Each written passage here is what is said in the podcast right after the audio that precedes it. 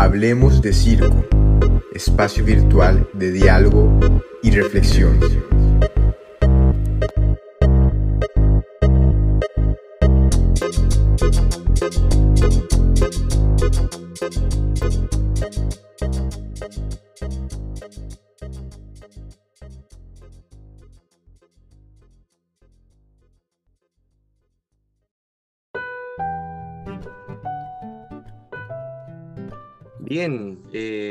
Capítulo 23 de Hablemos de Circo.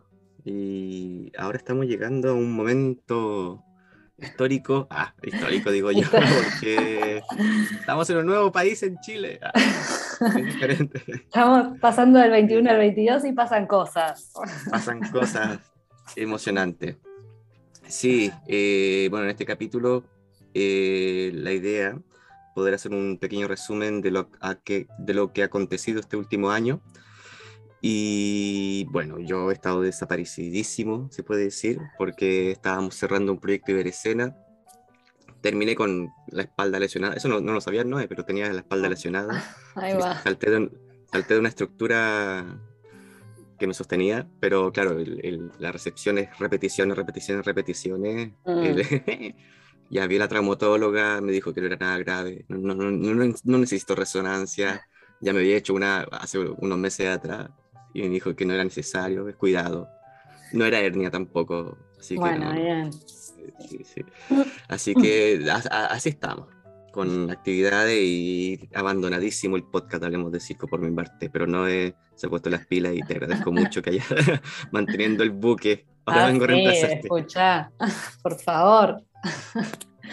Y, da, y además eso, tuvimos el lanzamiento del fanzine, increíble fanzine, libro, revista, increíble, que, que, mm, nada, está teniendo como sus, sus repercusiones ahí. y además ahora divino para las vacaciones, licencias, veranitos de invierno y de verano. que se ha hecho una lectura. eh, ahí, bueno, agradecer a Galia Arregada y a Silvestre también, que han estado trabajando en eso. Les tocó duro porque hacer algo tan precioso se nota, se nota mucho y costó trabajo. Y se agradece, se agradece enormemente. Este, el volumen de primavera. Esperemos que existan otros volúmenes. a ver, pero por ahora todo tranqui. Sí, y, creo que vamos a hablar de eso también, de la necesidad de escritura, y, pero al mismo tiempo la necesidad de, de, de, de- organizar gente para esto- estas cosas. Y bueno, hay muchas cosas más también. Sí. ¿Con Sí, eso, un año, eso, segunda temporada ya de podcast, igual, que eso hay que decirlo también. Ya es el segundo año que se viene sosteniendo este proyecto autogestivamente, así que, y que eso también ahí, eh, chapo al Víctor también, que, que, que ha sido el pionero de esto. Sí, pero a veces ahí. Eh, no, y- y- ah, y todos nos vamos a No, agradecer entre todos. tiremos, ahí va. tiremos las flores, que es fin de año. Sí, igual te agradezco, igual te Flores, agradezco. arroz, Arroz, flores para nosotros. Fin de año, Navidad. champán, Sí. mate, yerba. sí. Pero lo que no salió, lo, lo que no salió fue el fondar. No Oh. salió el fonda. No salió el fondar. Igual era un fondar bien pobre, era, era precario, eran 3 millones de pesos, unos 3 mil euros, para financiar capítulos, todo un año. Y, Y un año- publicaciones. y publicaciones. Y sí, fallamos solamente porque, obviamente, el fondar cada vez está más exigente, entonces todo lo que carta que tú solicitas, o no, actividad que tú creas, carta que tienes que solicitar firmada por, hasta por el alma de, de la difunta, que Ahí va, como que fi- finalmente pedían carta de lo- muchas cosas y fallamos en eso. Ahí va. Está bueno eso saberlo para la gente de Chile que vaya a postular Fondarts cuando siguen. Se está poniendo más. todo. Donde, sí, lugar Bueno, pero eso es algo que está pasando igual, ¿eh? Eso es algo que está pasando medio en general. En, eso ta, que habla de que los procesos de gestión en Latinoamérica están, están madurando y, por ejemplo, ahora que estuve haciendo la curaduría de Iberescena en Uruguay, eh, eso fue un tema también, como pese a que había muchos proyectos con antecedentes de personas muy eh, destacadas, o sea, si el proyecto no tenía un aval concreto con sus cartas y todo, eso restaba puntos. Y también otra cosa que resta mucho puntos para Iberescena, sepanlo, es eh, los objetivos estratégicos de Iberescena, como realmente que el proyecto sea un proyecto interseccional, como que son 30 puntos de 100, así que atención ahí. No solo por el lobby, sino realmente hacerlo. hacerlo. sí, eso también mencionar que estamos hablando con Noé recién, off record, y cada uno se ganó una Iberescena. Sí. Cada uno, sí, también para que sepan de que hacemos actividades externas, tanto en Uruguay, México, Chile, y se puede, quizá no dentro del mismo panorama de Hablemos de Circo, pero sí eh, se invita a que la gente pueda, no sé si aliarse, asociarse, hacer red, comunión, vincular. Eh, sabemos que este, este, este podcast es un poco para divulgación de qué pasa con los artistas, con la gente, investigadores, todo, y, y de aquí nacen redes. Bueno, no, no, ya las redes estaban de antes, pero cada, cada proyecto es necesario que se tenga que ejecutar y no decir que, que no se puede. O sea, eso, esa es mi, mi visión, reflexión mesiánica. bueno, eh, a ver, eh, yo quiero hablar principalmente de, bueno, pasemos al tiro a hablar de los proyectos de, que tenemos en común cuando hablemos de circo. Cumplimos este ya en la segunda temporada. Eh, nuestro, nuestro inicio y finales de temporada fue por, es como en mediados de mayo, por si acaso, donde termina. La tercera temporada empezaría a mediados de mayo. Aún nos quedan un poco de capítulos de la segunda, porque nació exclusivamente en esa época, en, en la pandemia. ¿ya? y ha costado mantener, no es que cuesta mantener, sino es, cuál es el significado de hacer todo esto, creo yo, y la necesidad de poder mover eh, un espacio de divulgación de circo. Esto me lo pregunto a mí, a mí mismo, lo hablo conmigo, conmigo mismo, y, y es como un espacio para poder dar hincapié a la necesidad, porque sabemos que lo escucha gente, Sabemos que hay mucha gente que escribe, que dice, oye, genial lo que escribieron. Tampoco, no, digo, son 1500 personas. Si hablamos, lo máximo que hemos tenido han sido 200. O sea, el podcast más escuchado fue el de Tommy Soco, eh, uno de los más escuchados. Después estaba el de Roberto Magro eh, y otros más que están por ahí. Y hay otros que, claro, obviamente como sabemos, sacamos podcast de repente semanales, ahora pasamos a sacar cada dos semanas y ahora estamos súper intermitentes. eh, se nota la alza y la baja, pero aquí de número creo que no, no, es necesario, sino de hacer memoria, hacer archivo y que la gente cuando quiera escuchar tenga acceso a eso. Y mm. pasó por una chica de Guatemala que dijo, voy a poner Spotify y voy a poner un podcast de circo. Y lo puso y se encontró con nosotros y estaba maravillada. Entonces, yo creo que es el ejercicio básico que estamos haciendo. Eso por mi parte, no sé qué piensas tú, ¿no? Es de ah, una reflexión general del año, de lo que hablamos de circo.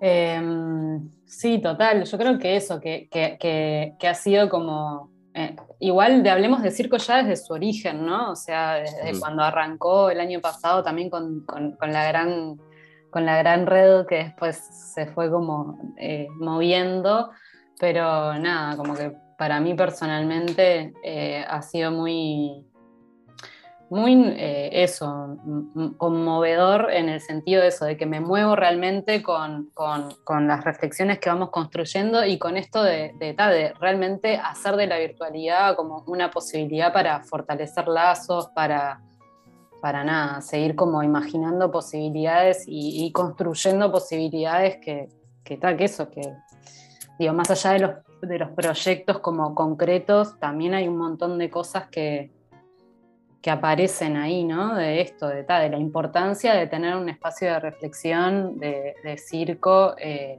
latinoamericano mm, y, poroso en ese sentido, ¿no? Como que está, hoy, hoy, en día como que pese a, las características de, o las preguntas de lo que es latinoamericano y todo, como que y, de que eso, que las fronteras son como cada vez más móviles, pero igual entendemos que, hay una importancia en, fortalecer esta red y, que creo que está pasando, o sea, más allá de Hablemos de Circo, o sea, Hablemos de Circo está aportando su granito de arena eh, y me parece que, está sucediendo. Total. Mm. Eh, ayer hablaba con un amigo, me decía que, bueno, voy a poner el contexto, estoy en la ciudad de Temuco, eh, donde yo he crecido, donde aprendí circo en una ocupa y donde han, han nacido proyectos súper interesantes desde la pasión, la intención, eh, con muchas fallas en lo técnico, con muchas fallas en lo profesional, porque obviamente todo eso se aprende en el camino. Y la experiencia vinieron dos chicos de España, catalanes, y una chica de Italia, eh, Vero Capozzoli, que espero entrevistar en algún momento. Eh, y ellos estaban, eh, tenían su mirada, una mirada como crítica, pero en un momento se dejaron llevar por la pasión del territorio y dijeron que aquí hay algo increíble.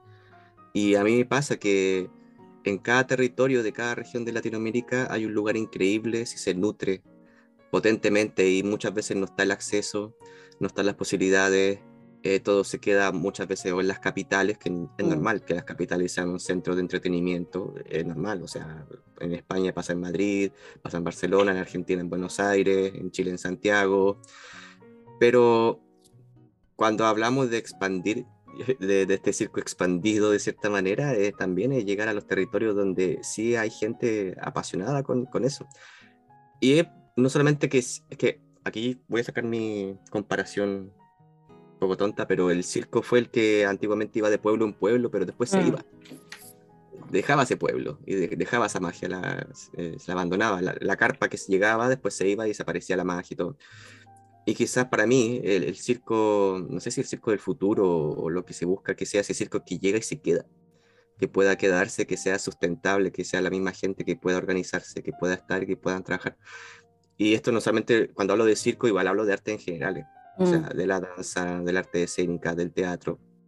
Y lo hablamos ayer porque en un momento hablábamos de que en qué momento se pasó de, de hablar solamente de técnicas de circo a hablar de, de filosofía de circo, o sea, de, pensar circo. Porque en Temuco me mencionó que en Temuco todavía estamos hablando de la técnica, la técnica, la mm. técnica, tienes que entrenar, tienes que hacer esto. Y decía, sí, es normal, pero después de eso van a pasar los años y te vas a cuestionar muchas cosas y, y ahí ya estás pensando circo. Y creo que ahí es lo necesario de hacer filosofía y pensar circo inmediatamente. Por eso es, es este espacio para poder hablar, que la gente que nos escucha es abrir un poquito una brecha en el corazón de decir, hablemos, mm. detengámonos para poder hablar. O sea, ese sí. Está buenísimo esto que traes. Eh, voy, a ir como de, a, tejerme con cosas. Primero, esto que traías de los centros, ¿no? Que para mí, em, nada, para mí está haciendo una pregunta también en esto de la interseccionalidad. O sea, cómo como eh, en mi caso, por ejemplo, yo nací en, una capital y, y, igual hay otras, otras cosas operando ahí, pero para mí es una pregunta, ¿cómo, cómo hacer para, para activar em, como, o hackear esta, esta acumulación de capital en todos los sentidos, que tiene no solo capital económico, sino capital de recursos, capital de saberes, capital de un montón de cosas que, tienen los, los, centros ¿no? y las ciudades como centro. Entonces, ahora que estoy viviendo afuera de la ciudad, para mí está siendo una urgencia también, y bueno, eso también de, en el trabajo que hicimos con Mermejita, que bueno, el trabajo que hicimos, el trabajo que hace Mermejita Circus y del cual fui parte muchos años en Mazunte, como la importancia de, de nada, y que esto ya es una reflexión más general, ¿no? O sea, como cuando me veo en el lugar de privilegio, de decir, eh, tengo la posibilidad de activar ciertas cosas, ¿no? Como hacia, hacia dónde o hacia quiénes dirigir, o sea, cómo usamos nuestros privilegios en ese sentido y tal. Me parece alucinante eh, poder esto, generar activaciones de, culturales eh, afuera de los centros y total como decís, ¿no? O sea, el circo ha sido un arte súper, en ese sentido, descentralizador. Em, y, después también algo que, que, pasó, por ejemplo, en esto de, también de las alianzas, algo que pasó súper interesante ahora hace poco en, en, Montevideo fue el Festival Internacional de Danza Contemporánea, hace una semana. Y, mm. y, en el marco del festival hubo un encuentro que se llama Encuentro de Artistas, etcétera, que este, como esta idea de artista, etcétera, es, es como un concepto que trae un coreógrafo brasilero. Eh, que, que, nada, la danza como latinoamericana la ha absorbido mucho, porque es esto que hablábamos, que, también lo hablamos en las jornadas de circo de acá Uruguay, como este gen de, hacer, o sea, de estar en muchos roles dentro de un mismo proyecto, ¿no? Y que a veces que, entendemos que capaz que es algo de, de, nuestra, de nuestro contexto latinoamericano, como, como esta, este, esta cosa de decir, que, justo eh, una de las coreógrafas planteaba eso, que, de repente como que hay ciertas, eh, ciertas corrientes de esto de la especialización, que puede ser, pero también que es súper válido esto de, estar como en varios roles a la vez y de hacer de eso una potencia, ¿no? Como tener varios, o sea, del, ejecutar varios roles, eso te va dando como múltiples saberes y que, también es una potencia. Y, en relación a esto de la técnica que decías, también fue súper interesante las jornadas en un momento que mm, eh, tuvimos como una conversación media tensionada en relación a qué es el circo, ¿no? Y, no, y, cuántos minutos de circo eh, tiene una obra, y entonces en relación a eso, cuántos minutos de técnica tiene una obra en relación a eso, eh, si es circo o no es circo, que, para mí fue como muy fuerte encontrarme con, ese tipo de discurso en Uruguay, que lo encuentro re válido, eh, pero que eh, por momentos se me, se, me asemejaba un poco a, no sé, a los, como a los discursos de diversidad sexual, o sea, como, como identidades en general, ¿no? O sea, que, también fue algo que, por ejemplo, acá en Hablemos de Circo lo hemos hablado un montón con Raúl Vargas y con, con Carol, ¿no? Como esto de, eh, si yo soy una persona que hace 15 años que practico circo y hoy capaz que eh, el, lugar de la, o sea, el lugar de la técnica para mí está en corrido, ¿no? como capaz que no tiene que ver con la cantidad de técnica y virtuosismo que tenga mi obra, sino que la pregunta del riesgo del virtuosismo y la técnica se va hacia otro lugar, eh, para, como dictaminar si eso es o no es una obra de circo es un poco fuerte. Para mí fue un poco fuerte escuchar esos relatos en un momento, pero igual entiendo que vienen como, como de un recorrido un poco más eh, clásico, si se quiere, por llamarlo de un modo, porque tampoco es que, venga como un relato de familia de circo, pero un poco sí, o sea, como...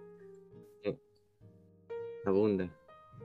Eh, yo creo, sí, es que eh, por, si acaso la respuesta sí es circo y no, no es circo. O sea, di, cualquier cosa nomás, no, no, no, estás obligado a responder a... Eh, pero es que es normal, o sea, ayer estuve en una clase hermosa de Ileana Diegue, al fin del mm. diplomado, ese diplomado que participo, y ella se está alejando eh, de todas las teorías teatrales para poder hablar de la liminalidad, de este umbral entre la ficción y la realidad que puede ser a través del del no duelo de gente que busca sus desaparecidos y no los encuentra y no puede hacer ese duelo y hacen un tipo de activismo performático en las calles, con la fotografía de la persona, y dice que el, teatro se queda chico. Las teorías teatrales se quedan chicas para, para tan magno evento, acto, gesto. Hablamos del gesto ya como acción. Y el rol de, y nace tanto de lo performático y, y, ahí donde ella culpa enormemente y, vuelve a, leer a los formalistas rusos, eh, Bakhtin, Yuri Lotman, cosas eh, de la escuela de la semiología, la semiótica, porque hay una pista en ellos, pero al mismo tiempo hubo una imposición hegemónica de cómo los rusos miraban eh, el, acto estético el acto, lo semiótico, lo análisis y la categoría. Es decir, qué es y qué no es. Entonces de ahí viene ese problema finalmente cuando decimos es circo, no es circo. Y de ahí donde uno llega a Derrida y dice, oye, da lo mismo, o sea, da lo mismo y, todo eso. Derrida es la teoría queer y... Y a la mierda, váyanse a vez. claro, déjame claro, que tenga ganas de nombrarme como tenga ganas de nombrarme.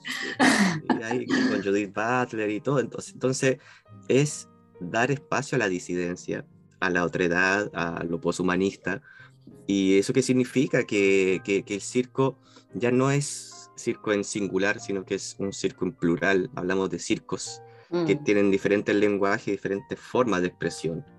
que, hombre, que, que sea o no sea, ya eso es, es, cosa del gobierno de turno, cuando saquen las leyes de turno, pero al mismo tiempo, te digo, no sé, desde Chile, la campaña esta de, de Boric, que ganó, ah, eh, él, él, afirma los puntos de cultura, que no es nada nuevo, fue algo que se ocupó en Brasil para el gobierno de Lula, me parece mucho, y que son finalmente todos estos espacios, sean una ocupa, sean un junta de vecinos, barrial, sean un lugar que se transformen seriamente en puntos de cultura en el cual puede ir la gente y hacer actividades culturales con financiamiento del Estado.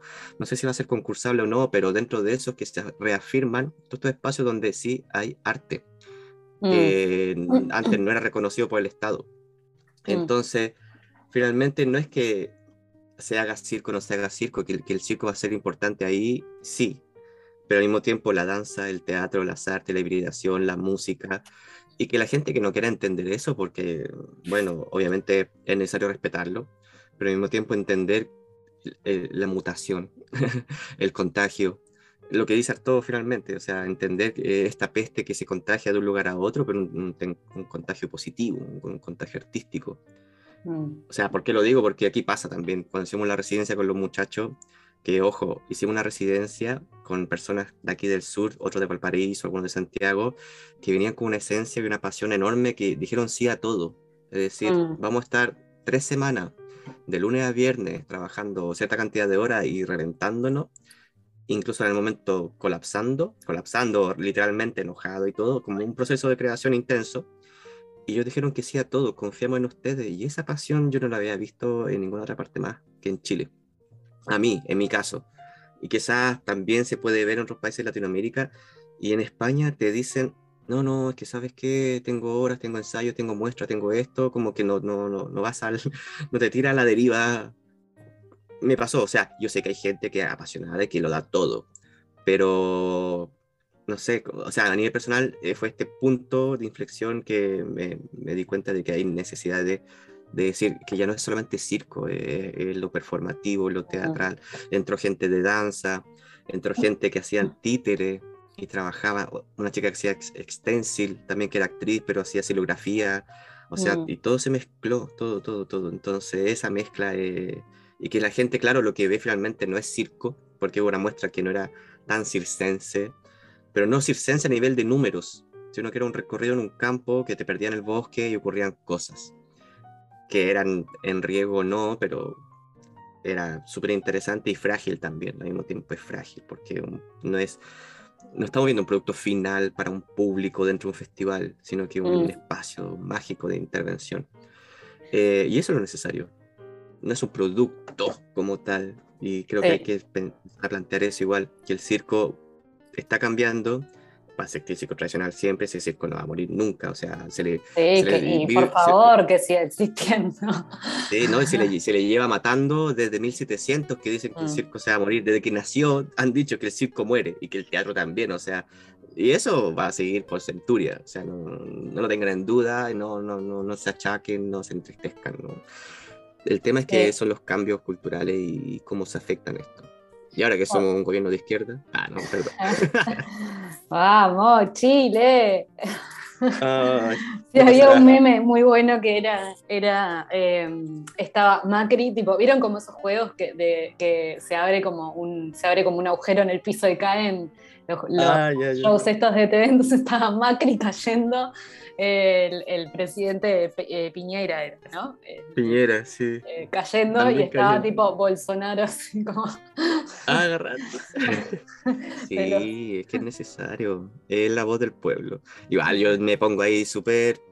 Eh, bueno, no sé, paréntesis, porque quiero hablar de esto, de, por, qué, por, qué, pasó lo que pasó. Es que, es que en principio, esta, esta moderación de Chile y por eso se volvió súper amarillo el último tiempo, amarillo en el sentido de que fue moderado, al medio, ni de izquierda ni de derecha. En cambio, el, otro, el otro, eh, el otro candidato. El innombrable. eh, el innombrable, sí, sí, sí, se fue con el discurso extremo, entonces, la, ¿quiénes fueron a votar finalmente? Fue la mayoría de mujeres, y salió ese voto de un millón de personas que no habían votado anteriormente, y la mayoría fueron de mujeres menores de 50 años.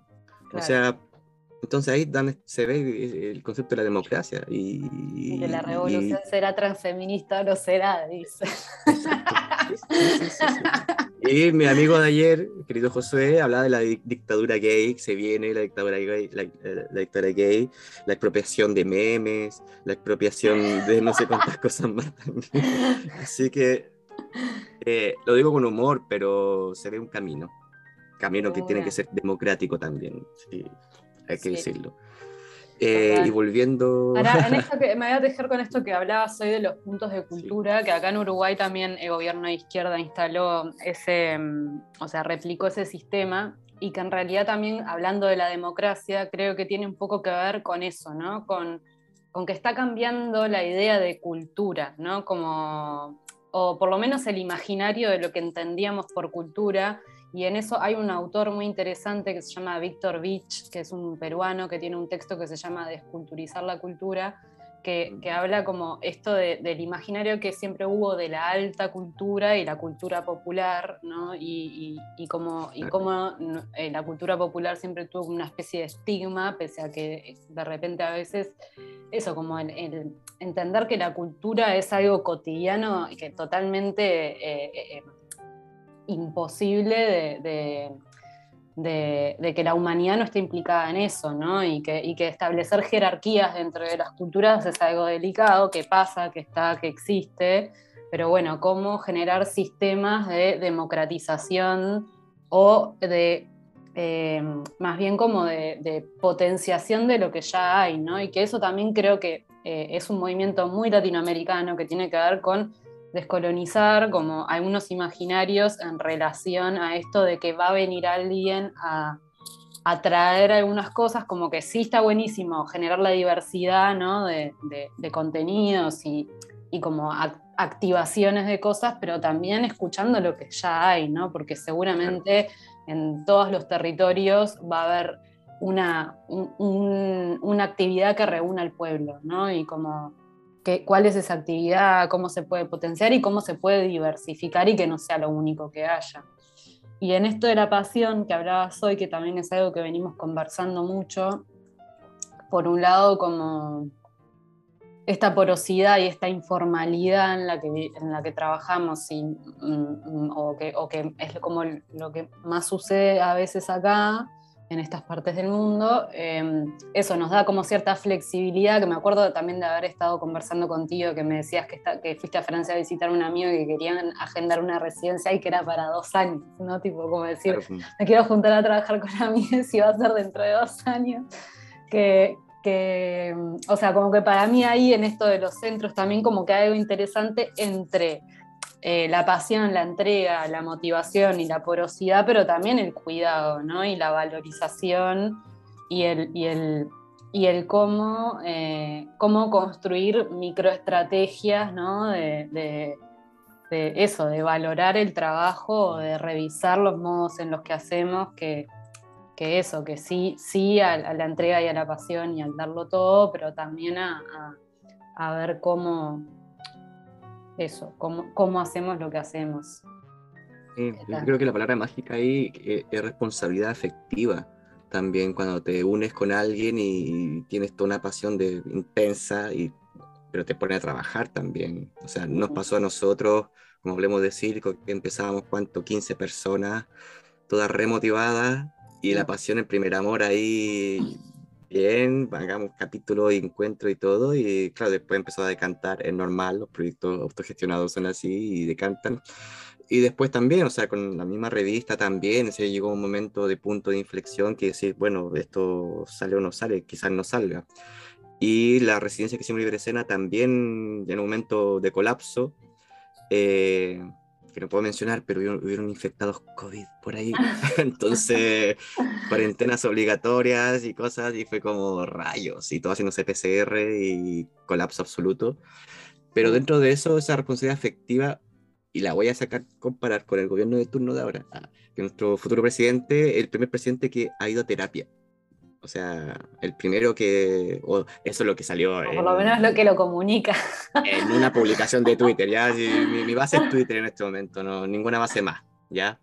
Pero sí, y, y, cómo hablas frente a esa responsabilidad, y es el cambio finalmente, que el circo tiene que dejar de ser heteropatriarcal, que tiene que pensar de, de una manera disidente, transfeminista, y entender también todos esos cambios a través de la autorreflexión, de la, de la responsabilidad compartida, eh, afectiva, el afecto, y darte cuenta, porque a mí me pasó que ¿Cuántos en Chile fueron? Aquí vamos, quizás voy a pasar a otro punto, ¿ah? pero siento que este capítulo con si quieres organizar, siento que es súper importante que se hizo, que alguien dice, hoy deberían hacer un, un, podcast sobre lo que está pasando con la FUNA. Sí, está ese capítulo, lo hicimos, que está con Cirquera Organizada, pero lo hicimos de manera eh, correcta, sin funar a nadie, sin buscar mm. esa funa, esa cancelación. Sí, hablar eso, lo del punitivismo, que es complejo. Sí, sí, voy a hacer hincapié introductivo, que en Chile hay funa y hay gente que es funada. Y pasó que de repente tuve contacto con alguien que había sido funado.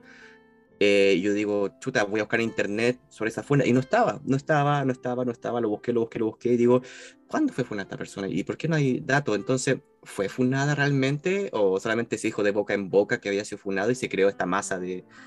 Pongo un ejemplo muy estúpido, pero que le pasó a mi mamá que alguien fue al campo y le dijo, hoy lamento la pérdida de tu hermano. Mi mamá dijo, ¿qué? ¿Mi hermano se murió? Sí, se murió, me dijo. Es que no, y me llegó, me escuché que había muerto. Y después otra persona a los días siguientes le dijo lo mismo. Y además tuvo que llamar a su hermano, que no porque ella del campo tiene que ir a la montaña a llamar, y el hermano estaba vivo. ¿Y qué pasó? Que alguien dice un chisme y se corre, se corre y se habla, se habla, se habla. Entonces, no quiero decir que, que, está malo que el tema de la cancelación y todo, no, que se debe hacer, sí, pero que tienen que tener un, protocolo eh, increíblemente, no sé si protegido o no, pero tiene que haber una disidencia que tenga un, cierto valor y que tenga que, que, que, haber datos, por lo menos, o en caso de, del DCC creo que tiene que ir principalmente, pero lo que defiendo es que hay que hacerlo eh, con responsabilidad también. O sea, eh, simplemente es, es, el llamado. Lo digo yo de que soy un hombre cisgénero, eh, súper hetero. ya intento desconstruirme cada día y con mi chico lo hablo también. Estoy casado, imagínate. Tengo todas las cosas tradicionales de la familia. Pero al mismo tiempo sí se necesita este cambio. Ah, esa era mi introducción. Sí, está buenísimo, porque en realidad eh, justo ahora en, el colectivo de cirqueras feministas de acá de Uruguay eh, eh, se está armando, compartieron un comunicado para hablar de, también como seguir hablando de esto, en relación a esto también con unas amigas, ah, eh, que, con Di Estradet, que también le, entrevistamos hace unos cuantos capítulos mm. atrás, hablábamos del poder de la fofoca, que en Brasil que sería el chusmerío o el chisme, pero que en Brasil le dicen fofoca, que, hay todo como un, relato, o sea, como primero eso, como la responsabilidad que eso conlleva, pero a su vez, eh, o sea, el, también eso como, como estrategia de, de, o sea, como que en realidad en, eh, hubo un tiempo que era como el recurso que tenían las mujeres y las disidencias para informarse de ciertas situaciones, ¿no? claro, que hoy en día con, con, con con los medios de comunicación, las redes sociales y, la, Internet que llega a todos lados y muy rápidamente, o sea, eso se vuelve un arma de doble filo.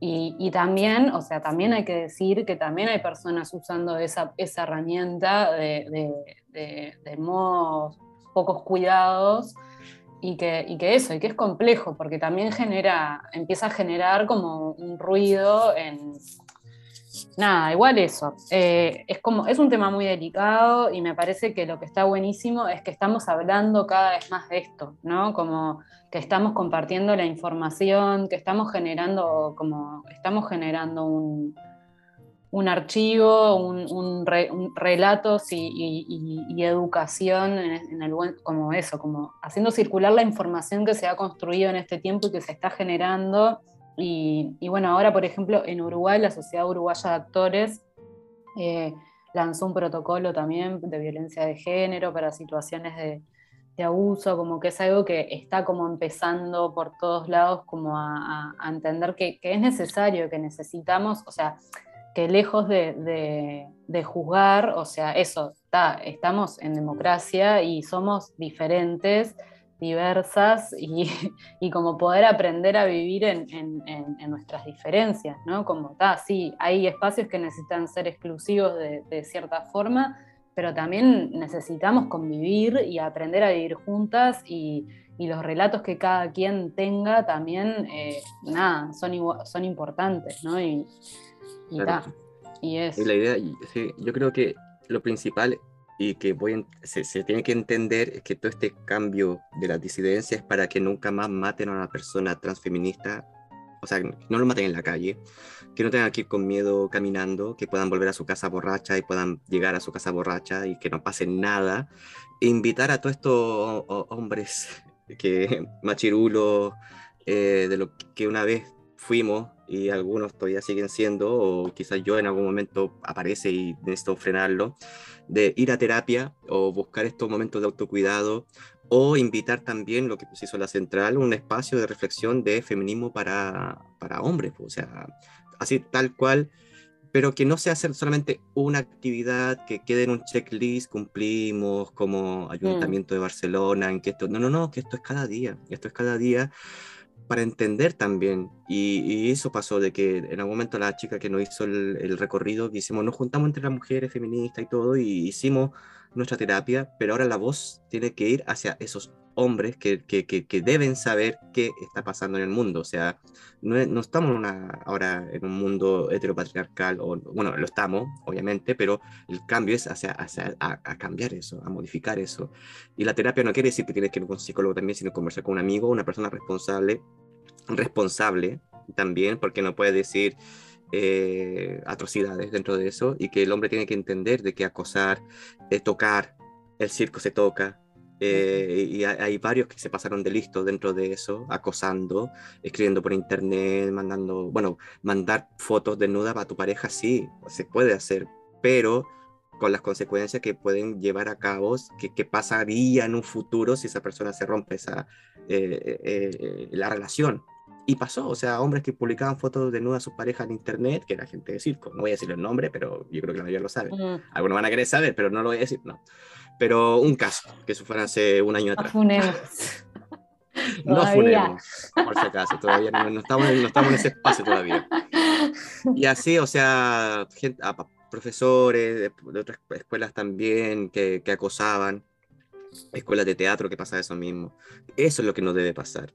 Y sí, que en realidad tiene que ver con eso, que más, o sea, corriéndonos un poquito del género y de las situaciones de género, que está que eso, que es como un tema histórico, o sea, eso, es un tema muy, muy histórico que tiene que ver eh, con, un recorrido que hicimos como humanidad en el modo de producir y en el modo de, construir eh, creencias, ¿no? O sea, este patriarcado, este patriarcado hetero que, que domina o eh, que está ahora como siendo cuestionado ha sido fuertemente construido por un sistema capitalista que busca la, producción, hiperproducción y la precarización de, ciertas personas por sobre otras y, también de la humanidad por sobre, por sobre otras especies, que, que eso es otro tema, ¿no? Como hay algo ahí del abuso que, que, que tenemos que revisar y que eso no es solo los varones cis heterosexuales. O sea, es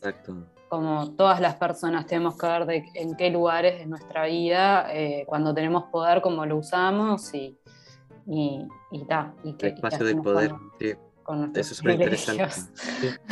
Porque cuando una persona obtiene poder, se, se, se, nota el cambio radicalmente y puede ser desde un sector u otro. Si gente que tiene una dosis y, la cancelación, y cancelan y son punitivistas y, son escuchados también. Entonces ahí hay que tener cuidado con esa responsabilidad afectiva y el profesionalismo, creo que es necesario hablar de, desde ahí. Sí, y que el circo también es un, o sea, pese a, como que pese a que es un, un arte re comunitario, por decirlo de algún mm. modo, como que siempre, como que hay algo de ese, de ese, de ese gen como comunitario, eh, igual es un arte que también alimenta mucho el ego, o sea, como que, como que son cuerpos superpoderosos haciendo cosas que mm, no mucha gente puede hacer, ¿no? Como, como, que pasa un poco eso a veces. Entonces, también para, como que para mí ha sido también como, artista, como, creadora, como todo, como un, retrabajo, el, que eso, la terapia, el hablar con amigas, el meditar, el ser autocrítica, ¿no? Como que tal, y que no está, nadie está salvado de eso, ¿no? Como que tampoco, tampoco siento que, que, esté de ningún lado, pero, pero bueno, nada. Eh, ah, está buenísimo esto de, encontrarnos a reflexionar sobre estas cosas eh, y pensarlos desde, desde, nuestros, desde nuestras redes, ¿no? Como que es muy necesario. Sí, yo creo que ahí, bueno, no sé, está concluyendo esta etapita antes de pasar a otro punto. Eh, dejarlo claro en, en la escuela de circo, en toda organización que esto tiene que estar para que llegó para quedarse. O sea, que tiene que haber un protocolo, no solamente protocolo, sino tienen que haber actividades, jornada de intercambio, de meditación. O sea, hablamos de jornadas de dramaturgia, jornada de pensamiento de circo, pero jornadas también en cual estos espacios que se puedan hablar, pero sin castigar, ¿cachai? Y, Paul Preciado habla del, monstruo que os habita, o sea, no me acuerdo, el monstruo que os habla, cuando él, una mm. persona queer, va donde este encuentro de psicoanalistas y habla como de la monstruosidad, ¿cachai?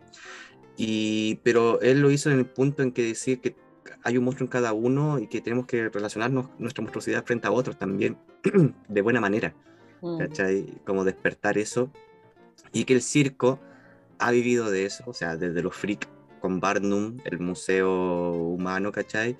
Y que no tiene buen recorrido, no es ahora aceptado y cómo ese circo que queremos vaya cambiando hoy en día. Entonces, yo creo que por ahí va también ese llamado a nuestros amigues de Latinoamérica y el mundo sí. que nos pueden escuchar. Total. Genial. ¿Qué sigue la tabla? Ah, ¿Qué sigue? Que sí. Estamos improvisando aquí.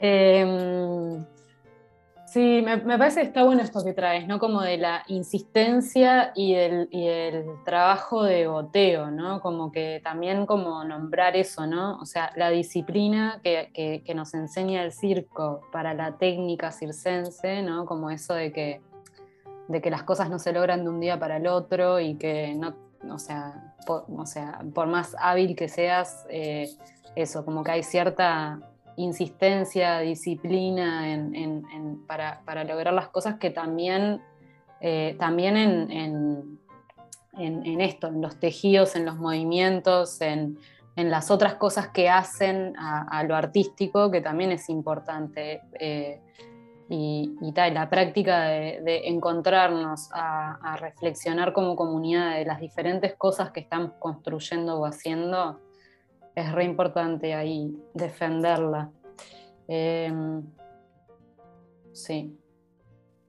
Yo creo que eh, un poco de lo que hablemos de circo finalmente dentro de esto es este, este capricho de, de, hacer archivo, de entrar a, reflexionar y entrar a hacer puntos de encuentro en que, que la voz sea escuchada y la voz de los demás también sean escuchados. Y me acuerdo que en residencia alguien dijo que ojalá todo esto que esté pasando ahora se haga registro, que, que se convierta en archivo, que, que, quede, para que la gente que quiera volver a ver lo, lo, pueda ver, o en este caso, ¿por qué no? Lo pueda escuchar. Eh, en, en, nuestro caso, que es una pequeña pizca de, de, de, todo lo que se hace a nivel global, y que en circo, y ojo que en circo, cuando hablamos de circo específicamente, eh, es súper pequeño el, el, el, el, área de circo en el, en el mundo, es como si tú conoces a un amigo que hace circo y vas a, no sé, ponte tú un país y dices, oye, tengo un amigo chileno que hace circo, es posible que lo puedas conocer. Y eso es imposible en otras áreas como la danza, el teatro, quizás sí, si eres de la alta experiencia del mundo y super, hiper conocido, pero... Y como el circo es chico, cada actividad que se hace eh, es loable, eh, se agradece, ¿cachai? Chapó por la actividad, sea un podcast, sea un programa, sea un encuentro, y ahí yo creo donde se invita también a las comunidades que tengan que asociarse, tengan que existir este pensamiento colectivo, no cerrarse entre esta en mi federación, esta en mi asociación, yo hago las cosas aquí, sino que es abrir finalmente el, espacio. Ah, bueno, ¿por qué lo menciono? Porque desde el lugar donde trabajamos en Niagara intentamos trabajar con la comunidad, pero no solamente esa comunidad de vecinos, sino la comunidad artística, como hombre, hay, hay un espacio acá, ¿para qué lo vamos a usar? Y así debería, debería ser como...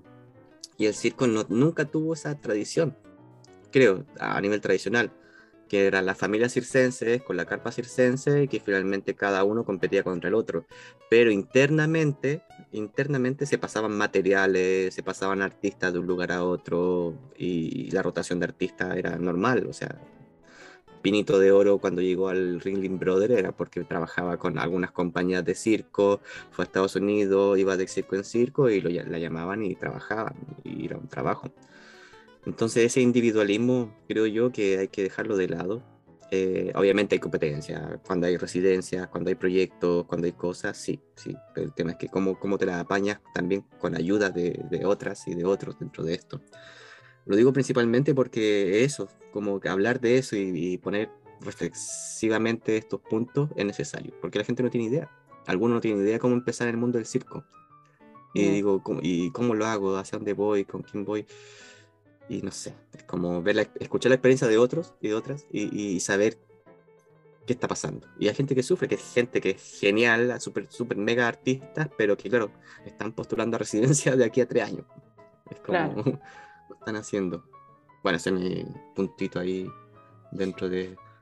Sí. Porque hacemos lo que hacemos. Sí, y está bueno eso también de que traes como de, de pedir ayuda o de escribir como ta, de, de, eh, de, hacer red eh, en ese sentido, ¿no? Como si hay algo que, que, que, yo no la tengo tan... Por ejemplo, ahora pasó eh, concretamente en Uruguay que uno de los circos tradicionales postuló un fondo concursable y no quedó.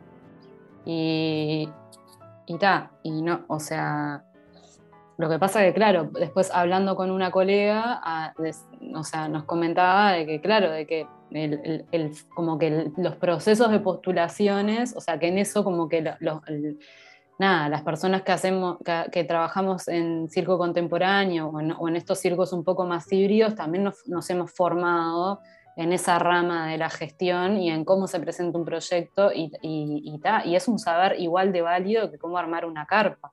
Entonces, si yo, si yo mañana quiero armar una carpa y no sé cómo armar una carpa, voy a llamar a una, una amiga que sepa hacerlo para, para que me ayude, porque si no, eh, nada, corro riesgos, ¿no? Entonces, lo mismo al revés, como de repente si tengo ganas de armar un proyecto pero no estoy tan clara, o sea, obvio, siempre te la puedes aventar y, tirarte al agua, y, pero también puedes consultarle a alguien que sepa ese conocimiento y generar una alianza y ver qué pasa ahí de, eso. Que, igual, y también ahora en eso, eso está buenísimo, que seguramente también, eh, porque por ejemplo nos contaban que, que creo que esto ya lo hablamos en algún podcast, pero por ejemplo que ahora con el cambio de gobierno está siendo bastante complicado el tema de los impuestos para que las carpas se puedan instalar. Y que, nada, que en ese sentido, ahí en Chile y en Argentina, que con, como que han, han tenido un recorrido de declarar el circo patrimonio material de la cultura para exonerar a las carpas de, ciertos impuestos y, cuestiones que, nada, que está buenísimo porque tiene que ver con eso, ¿no? Con, con qué otras estrategias podemos generar eh, para la sustentabilidad de las cosas, ¿no? que, que pese a que el circo puede hacer en muchas capas un proyecto empresarial o comercial, pero no está en las mismas condiciones que cualquier empresa. ¿no? Como que no, no son las mismas condiciones. Entonces está como, como encontrar estrategias de, para para vivir y no sobrevivir todo el tiempo? que esa fue una pregunta que nos hicimos en el encuentro de artistas, etcétera. Que eso fue algo que estuvo buenísimo, que me acordé también de, la, la, última vez que hablamos cuando decías que esto de que el circo siempre ha como incluido otras artes, en, o sea, como que ha convocado direcciones de otros ámbitos a dirigir procesos y bueno, ¿cuándo va a pasar que el circo es invitado, bueno, que ahora sucedió en este encuentro artistas, etcétera, en el Festival Internacional de Danza Contemporánea, que, que nos invitaron a la, a, la, Red de Artes de Circo Uruguay y a, algunos colectivos de circo a ser parte de ese encuentro. Y, y, y entender que pese a las distancias que pueda haber en relación a ciertas estéticas, metodologías, intereses, curiosidades, como que también hay otro montón de cosas que tenemos súper en común eh, y, que, que, nos podemos fortalecer ahí, ¿no? Como, somos comunidades autogestionadas, eh, independientes, que, estamos yendo y viniendo con las instituciones, entonces, nada, que hay un montón de recorridos en común que, y experiencias en común que, que nos podemos retroalimentar ahí.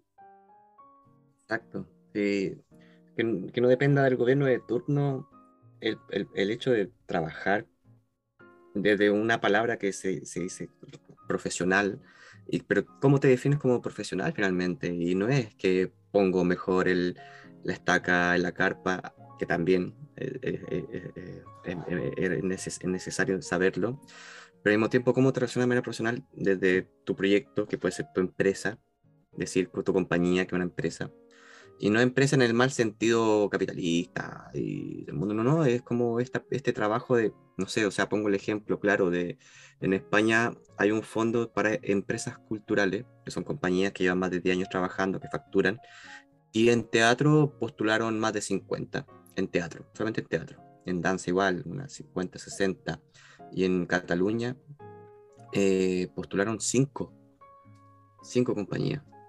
No, seis, seis, habían que elegir cinco. O sea, y de que en un momento se eligieron, bueno, se quedó una afuera, pero... De circo. O sea, de circo, contemporáneo en este caso. Eh, y, pero cada una se ganó un fondo que lo sustentaban por tres años.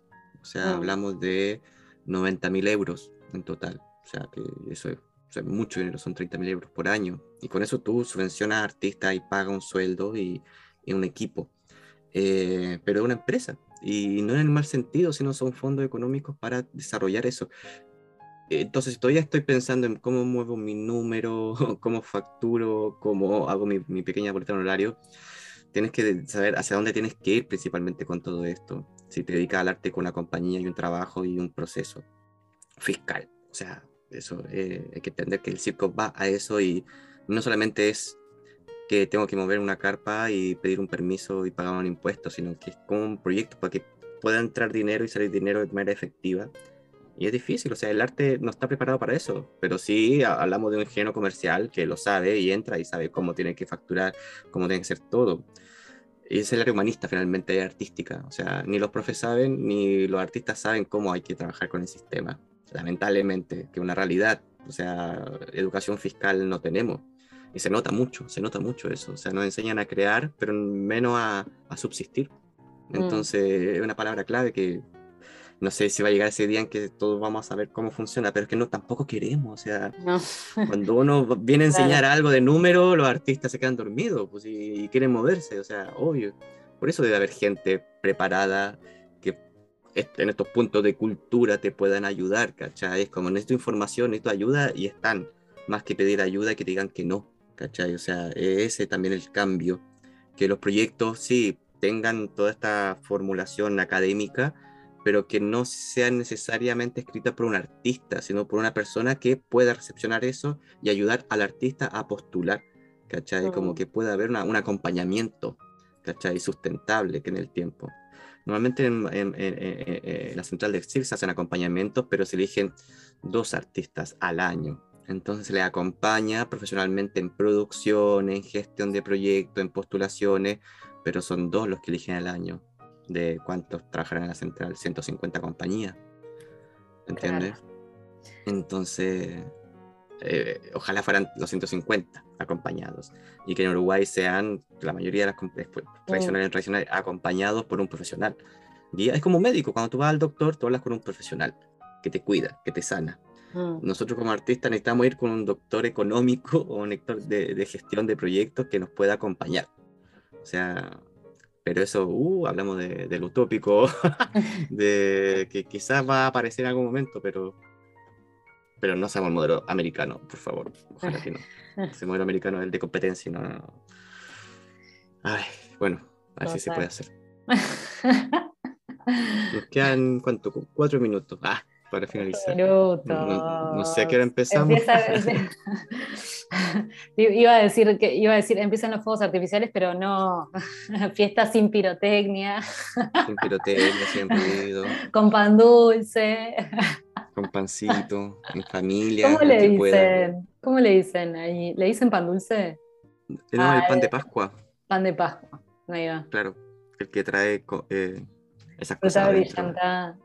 Sí, sí, sí, sí. Cosas que yo no. las- de- me las como, cuando chico las, las sacaba. Saco. ahora me las como. Ah.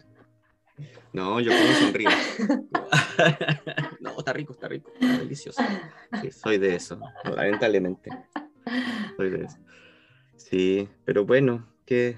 eh, Bueno, nada, eso. Tremendo año este sí, año. sí, intenso, intenso. Intenso. te- o sea, venimos de dos años de mucha intensidad, así que nada, como intencionar ahí un poquito menos de intensidad, pero con el mismo nivel de goce. Sí, sí, sí, sí, sí. Sí, yo creo que acostumbrar a que estamos viviendo en esta pandemia y hay que cómo solventarlo bien. Quizás vamos a hablar en algún momento un podcast de pandémico, porque todavía hay gente que se infecta, funciones que se cancelan y tomar protocolos también y decir, no es malo hacerte un PCR con una compañía antes de entrar a un festival, antes de entrar a algo, donde, o talleres de encuentro donde la piel se toca con la otra piel. Y claro, pues hay uno infectado y, y muere y, y todo el resto se detiene. O sea, a nosotros nos pasó y en algún momento dijimos, pucha, sí, nos podríamos haber hecho un PCR todo antes de entrar. Pero, claro, cómo invadir el cuerpo de otra persona y decirle tienes que hacerte esto y que la gente diga que no. O sea, es peligroso y no peligroso en, el sentido de que de, de lo, del peligro, sino que cómo, cómo vivir en esta nueva normalidad y quizás hay que reflexionarlo, ver qué protocolos se van a hacer. Sí, y también esto de, de, de, ta, de que también, digo, como volviendo a esto de la sustentabilidad, también es como un montón de recursos para eso que también hay que tenerlos presentes. Exacto. Sí, Sí, Pero pensar que, sí. sí, y que el bicho está y que iba a aparecer y, y pensar sabiamente todo y no caer en la ansiedad ni en la locura de que todo el mundo se va a acabar. No, esto está recién empezando. Sí.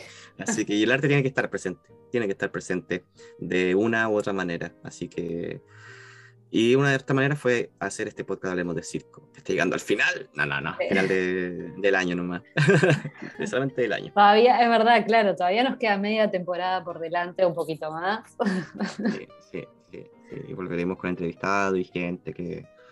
Hay muchos por ahí que yo tengo guardaditos en la agenda, que no he tenido tiempo de entrevistar, pero los tengo ahí. Espero hacerlo presencial. Entonces, yo sé que tú también y Sí. alguno- ojalá un encuentro físico, presencial. Ay, sí. Sí, sí, hay que hacerlo, hay que hacerlo. Santiago de Chile, en Uruguay, quién sabe. Esa, Sí, sí. de una. Bueno, queridísimo. Queridísima, un gusto compartir con usted. Igualmente. Este es un momento de reflexión. Muchas gracias, Noé. Queridos, gracias a ti también. Gracias a todas las personas que nos escuchan. Exacto. bueno, felicidades. Feliz transición de año ahí. Sí, por allá también. Un buena Navidad, un buen año nuevo. Buen año compartir con tus nuevo. seres queridos y a todos también, los que están, amigos que están a la distancia, sin sus seres familiares, que estén con alguien cercano, darse un poquito de Mm. cariño. Simplemente. Sí, es celebrar un ratito de la forma que quieras. Que estamos acá. Volveremos. Seguimos, seguimos. Seguimos. Seguimos.